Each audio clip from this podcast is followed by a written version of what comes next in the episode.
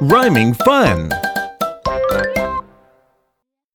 It's rhyme time, now follow me!